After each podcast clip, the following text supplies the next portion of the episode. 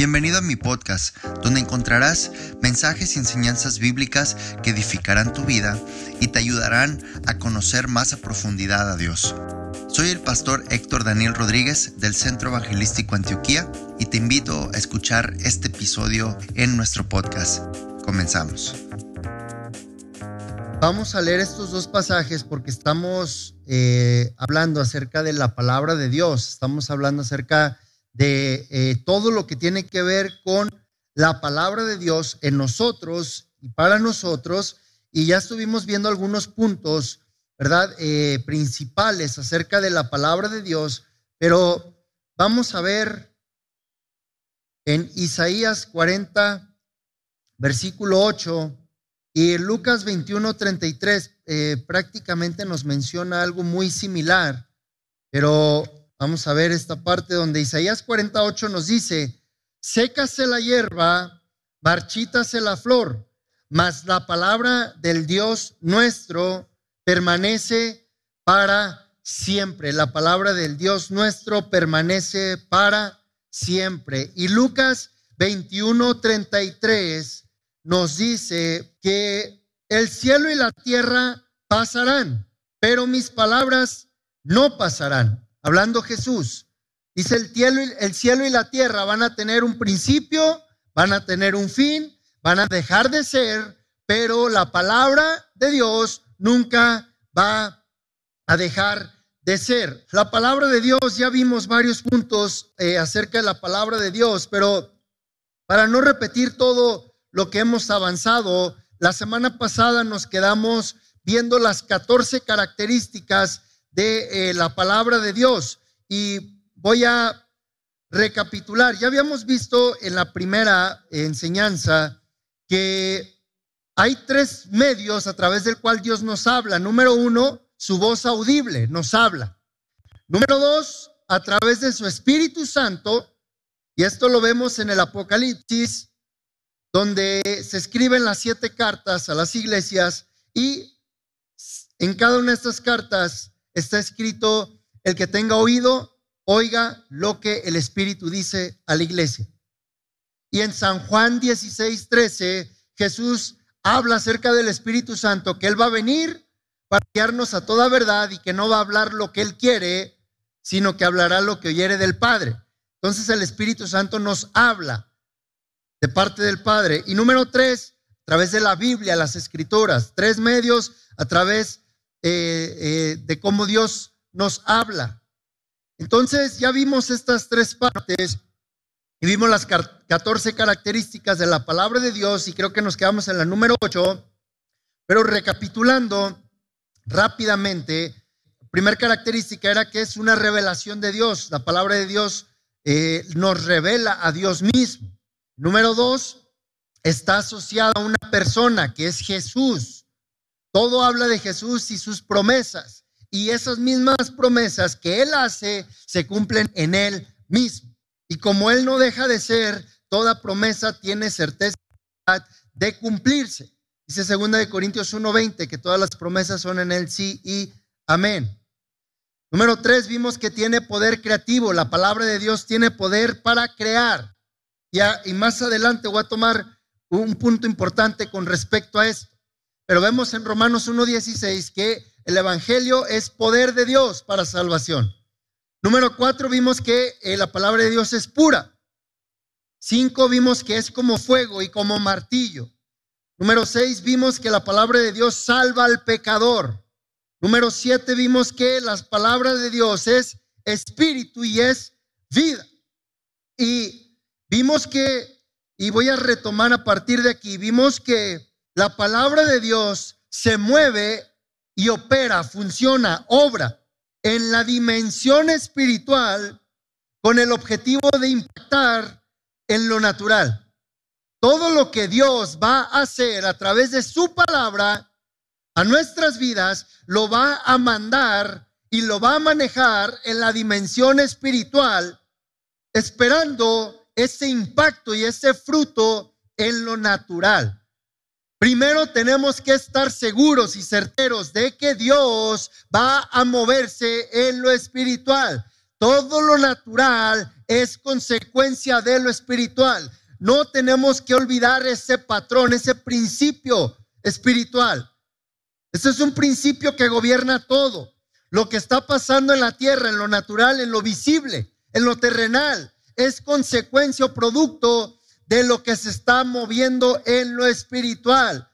Muchas personas se preguntan, ¿por qué si Dios existe permite tanta maldad? Lo que pasa es que en la dimensión espiritual, donde no se ve, hay fuerzas y entidades malignas de las tinieblas moviéndose y vienen a gobernar, vienen a tomar control, vienen a tomar posesión, de tal manera que no es que Dios no quiera hacer nada, se necesita que alguien con la palabra de Dios, creyendo en su corazón en Él, llegue a ese lugar, invade ese lugar y despoje las fuerzas de las tinieblas. Esto puede ser desde tu vida, desde tu trabajo, desde tu matrimonio, desde tu hogar, desde tus finanzas. Ahí tienes que invadir con la palabra de Dios dentro de ti y despojar todo principado y toda fuerza de tiniebla que quiere gobernar.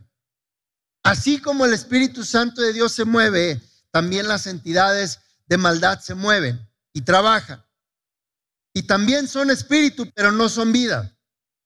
Y ahí es donde Dios nos da a escoger. Pongo delante de ti la bendición, la maldición. Escoge pues tú la bendición para que te vaya bien todos los días de tu vida. Pero la palabra de Dios viene a moverse en lo espiritual. Ahora, no solo eso, sino que la esencia de la vida del hombre depende totalmente de la palabra de Dios. Mateo 4:4 dice, no solo de pan vivirá el hombre, sino de toda palabra que sale de la boca de Dios. Lo que trae plenitud de vida al ser humano es la palabra que sale de la boca de Dios. No vivir por la palabra de Dios es dejarnos viviendo a medias o dejando nuestras vidas a la deriva, viviendo por nuestra cuenta, cada quien buscándose lo suyo, cada quien buscando a ver cómo le hace para salir de situaciones, cómo enfrentar adversidades. Pero si la palabra de Dios está en ti, entonces la vida del ser humano se vuelve plena y completa. ¿De dónde tomamos esto? En Génesis vemos la creación del hombre. Dios agarra del polvo de la tierra, crea a Adán, pero crea primero del barro. Y hasta que no sopló aliento, espíritu en él, no fue un ser viviente. Quiere decir que la esencia, la semilla de la vida está en el espíritu, no en nuestro cuerpo. Y ese espíritu se alimenta directamente de la palabra de Dios. De ahí vimos que la número 8, Hebreos 4:12, si gustas acompañarme, vamos a ver este pasaje donde nos habla que la palabra de Dios es espada de dos filos. La palabra de Dios es espada de dos filos. Hebreos capítulo 4 en el versículo 12 dice, porque la palabra de Dios es viva y eficaz y más cortante que toda espada de dos filos, que penetra hasta partir el alma y el espíritu, las coyunturas y los tuétanos y discierne los pensamientos y las intenciones del corazón. Es espada de dos filos porque su objetivo es alcanzar a discernir los pensamientos y las intenciones del corazón. Nada hay en la tierra que sea tan agudo, tan penetrante, tan poderoso, que llegue a discernir los pensamientos y las intenciones del corazón como la palabra de Dios. Número nueve, es norma y principio rector para nuestras vidas. La palabra de Dios es norma y principio rector para nuestras vidas. Salmo 119, vamos a ver lo que nos dice en el Salmo 119, primero en el versículo 101, nos dice, de todo mal camino contuve mis pies para guardar tu palabra. La palabra de Dios nos guarda nos contiene, nos restringe o nos amarra de desviarnos a malos caminos. Es lo que nos dicta por dónde sí caminar y por dónde no caminar. Y ahí más adelante en el versículo 133 vemos que dice, hablando el salmista David, ordena mis pasos con tu palabra. Los pasos del buen hombre van a estar guiados por la palabra de Dios. Todo paso que no esté guiado por la palabra de Dios van a ser malos pasos. Y ninguna iniquidad se enseñoré de mí. Ahora, aquí hay un principio muy fuerte. Toda persona que sus pasos no están ordenados por la palabra es porque la palabra no se ha enseñoreado de la persona. La evidencia de que la palabra de Dios me gobierna, de que mi vida está gobernada y sometida a la palabra de Dios, es cómo estoy caminando, cómo o qué tan ordenados están mis pasos. Es decir, qué decisiones estoy tomando, lo que la palabra de Dios me dice o lo que yo creo que es correcto. ¿Qué decisiones estoy afrontando? ¿Como Dios lo dice o como yo siento que debe afrontarse? Ahí vemos si la palabra de Dios se enseñorea de nosotros o si nosotros mismos nos enseñoreamos de nosotros. Número 10, ilumina nuestras vidas. Esta décima característica de la palabra de Dios ilumina nuestras vidas. Y nos quedamos ahí mismo en el, en el capítulo 119, en el verso 130, dice, la exposición de tus palabras alumbra, hace entender a los simples. La exposición de tus palabras alumbra, hace entender a los simples.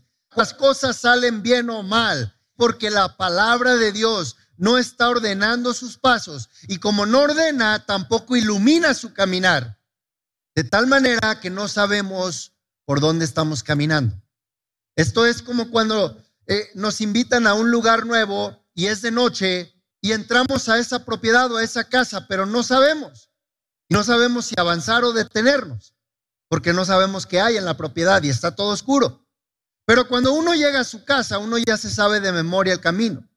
Pero cuando hay algo nuevo en la vida, uno tiene que poner la palabra de Dios para que eso nuevo se alumbre. Y Dios revele si es correcto caminar por ahí o no caminar por ahí. ¿Qué nos hace que entremos a nuestras casas y ya sepamos por dónde darle y hasta dónde prender la luz.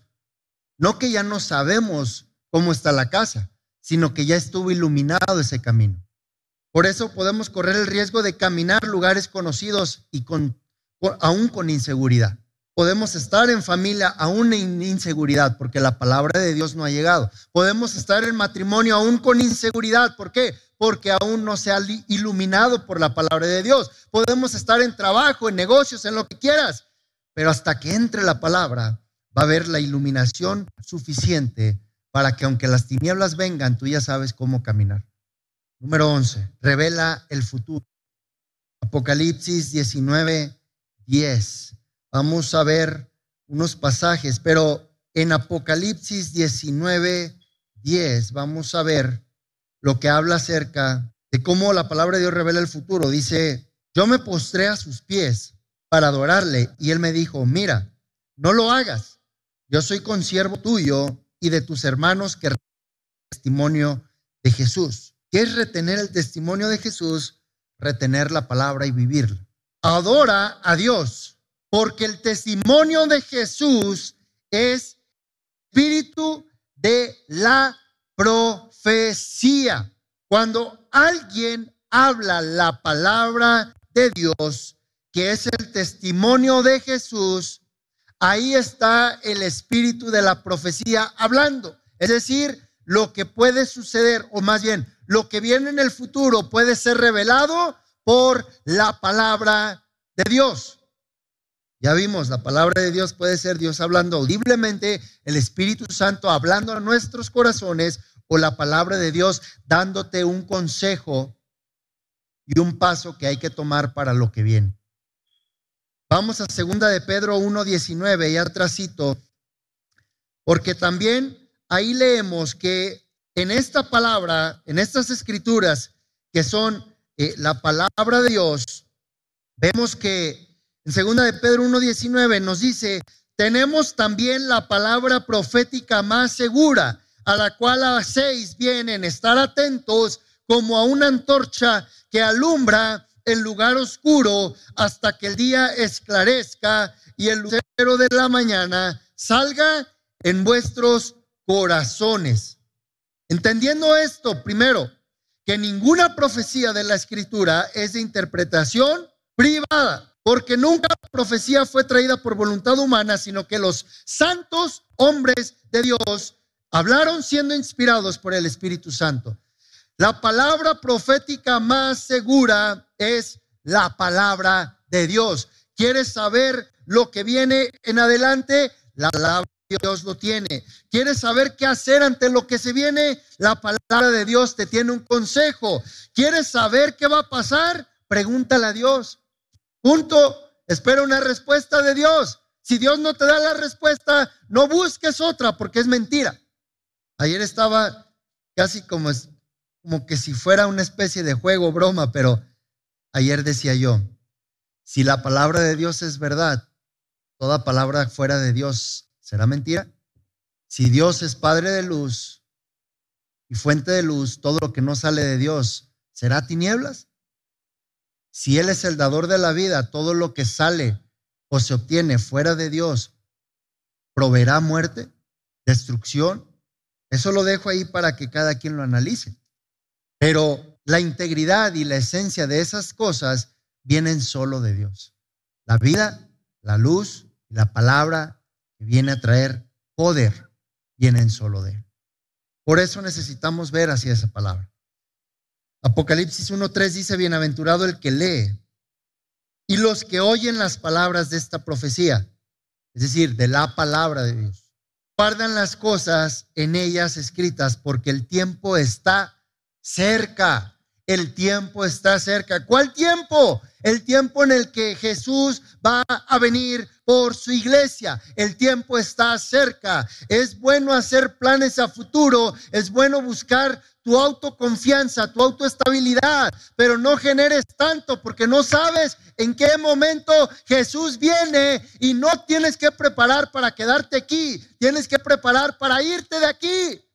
Si crees a la palabra, deberías estar más preocupado por lo que tienes que preparar para llevarte, por lo que tienes que preparar para dejar aquí. Número 12, la palabra de Dios juzga al pecador, el impío. Y Ezequiel capítulo 33, versículo 11, nos dice, diles, vivo yo, dice Jehová el Señor, que no quiero la muerte del impío, sino que se vuelva el impío de su camino y que viva. Volveos, volveos de vuestros malos caminos.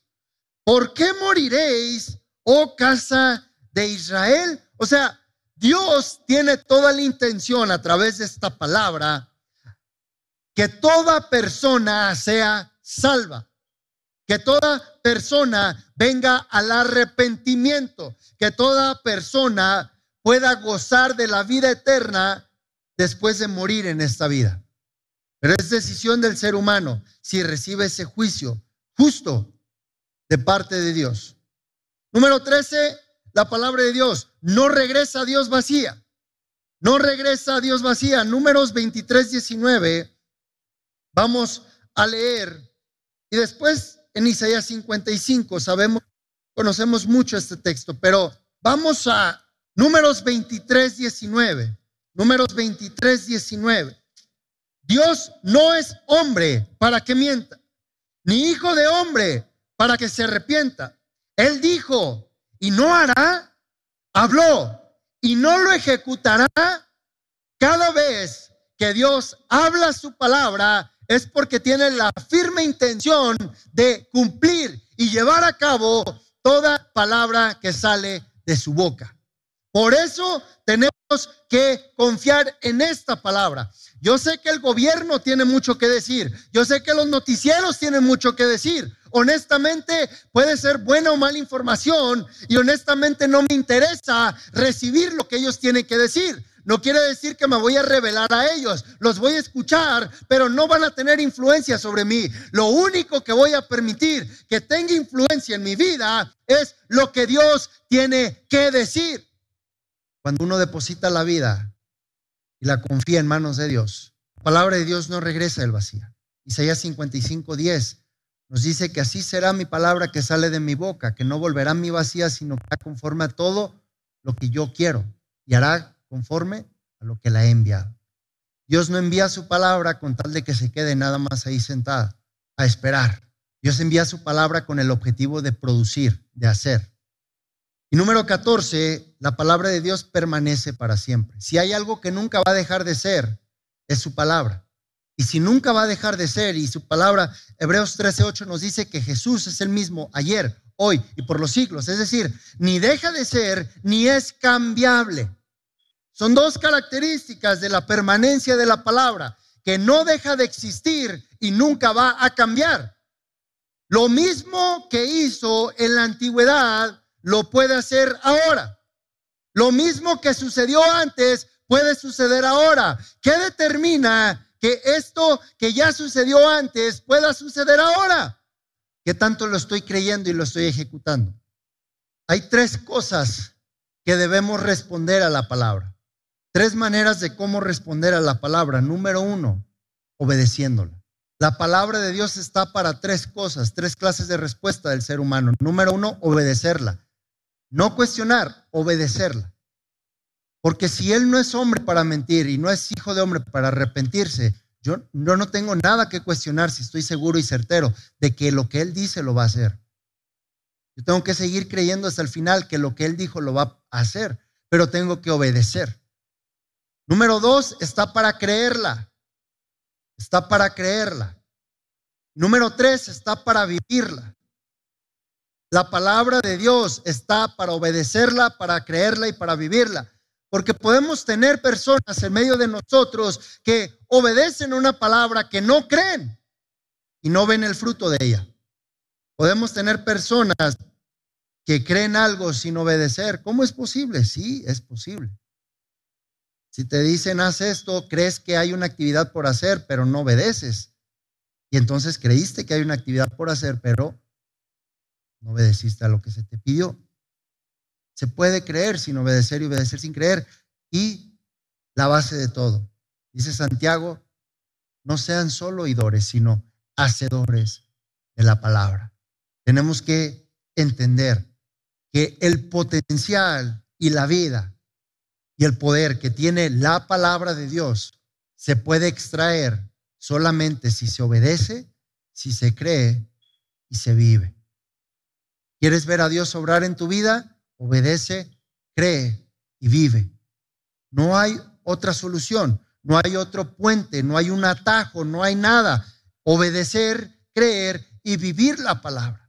Eso es lo que hizo que grandes hombres y mujeres de Dios hicieran grandes proezas, aún escuchando de un Dios que nunca habían escuchado en sus vidas, pero Dios los llamó y hasta los sacó de sus casas, de sus de sus parentelas y obedecieron sin saber a quién escuchaban, pero pasaron a la historia de la humanidad por ser, creer y vivirlo. Tenemos que hacerlo de esa manera. La voz de Dios siempre se va a mover, se va a fluir en el Espíritu. La voz de Dios siempre se va a mover y va a fluir en la dimensión espiritual. Dice Apocalipsis capítulo 1, vamos al versículo 10, acompáñame. Apocalipsis 1, 10. Dice, hablando Juan, yo estaba en el Espíritu en el día del Señor y oí detrás de mí una gran voz como de trompeta. Solamente cuando estamos viviendo en la dimensión espiritual, activos en la dimensión espiritual, operando en la dimensión espiritual, vamos a poder oír la voz de Dios. Aquí es donde podemos responder a quienes pueden decir, es que Dios ya no habla audiblemente hoy. No es que probablemente su operatividad espiritual de esa persona no le alcanza para escuchar a Dios. Pero Dios está hablando todavía. Nuestro espíritu no está alineado a la dimensión de Dios, revela y manifiesta su voz. Anteriormente utilicé este ejemplo que se me hizo muy similar, que esto tiene que ver con la frecuencia en donde estamos conectados. Y si estamos en la frecuencia radial de la AM y nos pasaron eh, la sintonía de una programación en FM, no importa cuánto busques en la AM, jamás vas a encontrar porque estás en la frecuencia incorrecta. Si te dijeron 103.5, etcétera, etcétera, no busques en el 106, en el 105, nada, estás fuera de frecuencia. Asimismo, la voz de Dios no hay otro lugar ni otra manera en cómo se haga escuchar más que en el Espíritu. El que se une al Señor, dice su palabra, un espíritu es con Él. Tenemos que unirnos a Él en espíritu, en palabra, en relación, en intimidad. Y ahí vas a ver cómo sí vas a escuchar la voz de Dios. ¿Por qué escuchar la voz de Dios? A lo mejor alguien puede decir, bueno, no he podido escuchar, pero con la palabra y con el Espíritu tengo. Pero una de las razones principales por las cuales es importante escuchar la palabra o la voz de Dios es porque no hay quien escuche a Dios y siga dudando de Él. Las personas que nunca han escuchado a Dios siguen sufriendo de una fe muy voluble, volátil, movible, que no permanece han tenido contacto con la palabra, han tenido contacto con el Espíritu, pero no han tenido contacto con la voz de Dios. Ahí está la raíz de la verdadera fe. Cuando escuchamos la voz del Padre.